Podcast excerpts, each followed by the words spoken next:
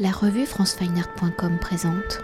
Léa Bourdin, vous êtes auteur photographe et nous nous rencontrons dans le cadre du projet Azimut, une marche photographique du collectif Tendance Flou, exposition présentée au musée Nicéphore-Niepce où pendant donc une semaine, à l'invitation de Tendance Loup, vous avez marché de Langogne à Génolac, c'est-à-dire du kilomètre 2246 au kilomètre 2364, donc du 16 au 23 juillet 2017. Alors pour entrer au cœur du paysage, dans cette approche de la marche, comment avez-vous abordé, appréhendé cette nouvelle expérience photographique? Avez-vous poursuivi votre démarche ou par cette nouvelle expérience avez-vous fait un pas de côté?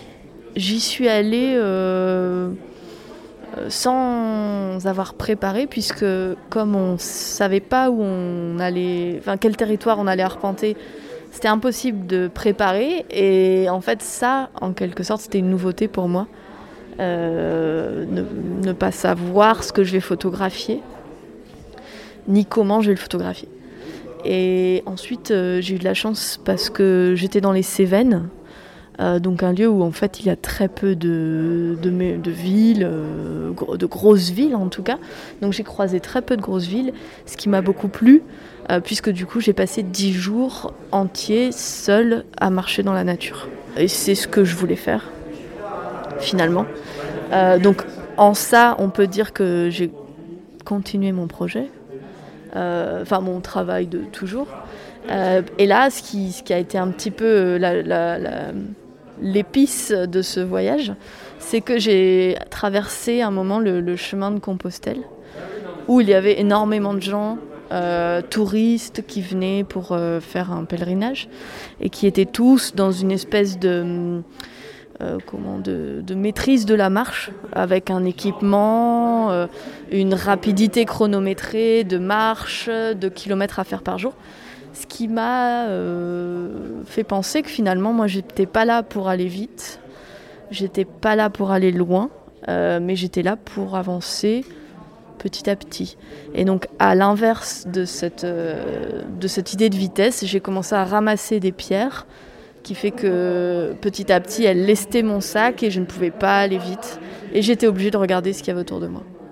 Et d'ailleurs, en parlant de pierres, j'aimerais qu'on revienne, enfin, parce que nous ne l'avons pas encore dit, mais cette marche n'est pas que photographique, elle est aussi entre guillemets littéraire, où il était entre guillemets dans le protocole demandé d'également d'écrire.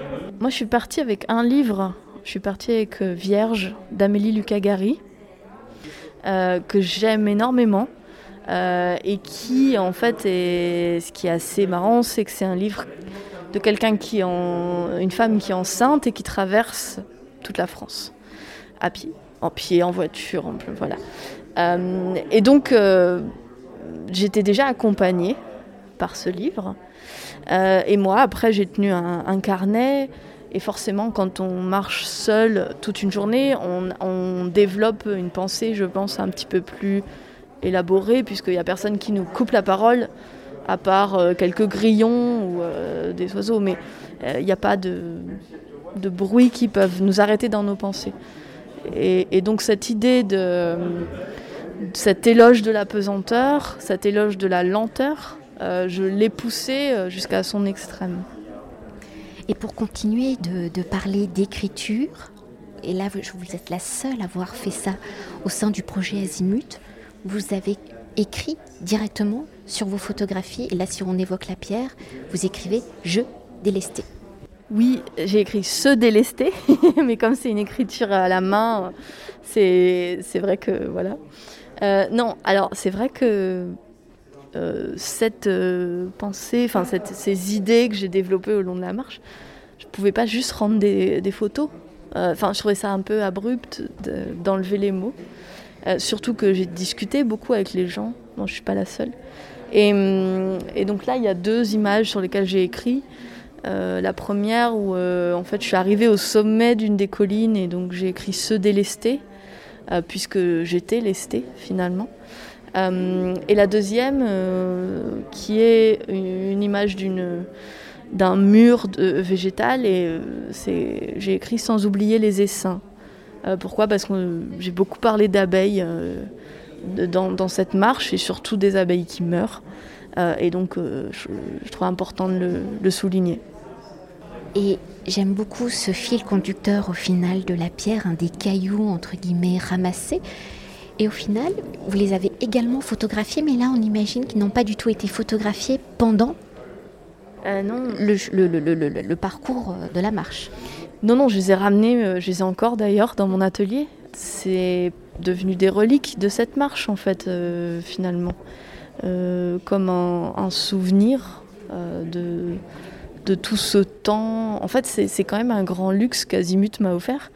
Euh, passer dix jours seul. Et euh, d'accord, j'avais un téléphone portable, mais c'est tout. C'est-à-dire que j'ai pas vraiment envoyé de mail. Travailler, c'était un peu compliqué quand même, euh, à part faire le projet Azimut. et ça, c'est un luxe dans la vie, je pense. Et, donc ces pierres, je les ai ramenées à l'atelier parce que c'est je trouvais que c'était important de garder une trace physique. Et donc elles sont scannées. Euh, elles sont scannées à l'atelier. Voilà. Et avec euh, ces pierres, enfin ces cailloux ramassés, il y a aussi une dimension presque archéologique dans ce, dans ce parcours. Il y a tous ces paysages qui ont été façonnés, euh, ben, on voit par l'eau, donc imagine l'eau qui ruisselle et qui crée ah tout ça. Et puis vous en avez photographié aussi. De, toute façon, oui, c'est en fait, euh, bon, moi j'ai aussi une maison d'édition qui s'appelle Mille Cailloux, donc j'ai forcément un rapport avec la pierre euh, qui est très forte. Euh, pour moi, ce la pierre, les falaises, les cailloux sont ceux qui ont tout vu. et donc, ça a quelque chose de l'ordre. Enfin, c'est comme si j'avais un certain respect vis-à-vis de cette matière. Euh, puisque pour moi c'est vraiment ce qui compte euh, euh, le monde en fait. je ne sais pas comment le dire autrement. Voilà. Merci beaucoup. Merci. Cet entretien a été réalisé par franceweiner.com.